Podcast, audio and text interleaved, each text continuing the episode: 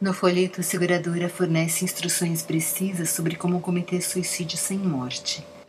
O procedimento, sem dúvida bastante vantajoso em relação ao suicídio tradicional, por razões óbvias, é bem simples, até simples demais, eu diria. Encontra-se apresentado num passo a passo de somente algumas etapas, cada uma acompanhada de ilustrações didáticas. Custo a crer que seja só isso, mas de certo se trata de informação confiável, já que ser irresponsável alguma coisa dessas poderia acarretar graves prejuízos para a seguradora na forma de processos e indenizações. Não fosse certo gosto meu por descobrir falhas em tudo que seja muito garantido, não sei se me ocorreria experimentar. É verdade que venho bem mais triste do que de costume, tendo pensamentos de morte como forma de entretenimento. Mas eu de menos, posso muito bem viver com isso. Mas entendo como suicídio sem morte ofereça um alívio e uma alternativa relativamente saudável para lidar com a dor e desengano extremos, que com certeza será de grande utilidade pública. Nesse sentido, a iniciativa da seguradora é sem dúvida louvável. Mesmo eu, apesar das intenções puramente investigativas, no fundo também me animo com a ideia de poder acabar com tudo por um instante, sem ter que pagar com a vida por isso.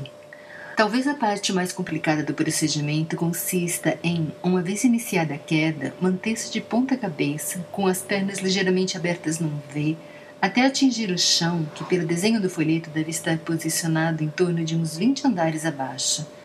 Imagina que a gravidade facilite essa posição, uma vez que não se menciona nenhum preparo físico ou disposição atlética como pré-requisito necessário.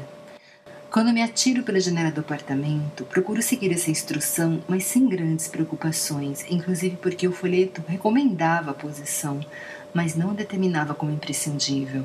Imprescindível mesmo é um item que só em plena queda me ocorre que na pressa não lembro se cheguei a providenciar. Um enorme colchão inflável que deve ser colocado no solo para aplacar a colisão.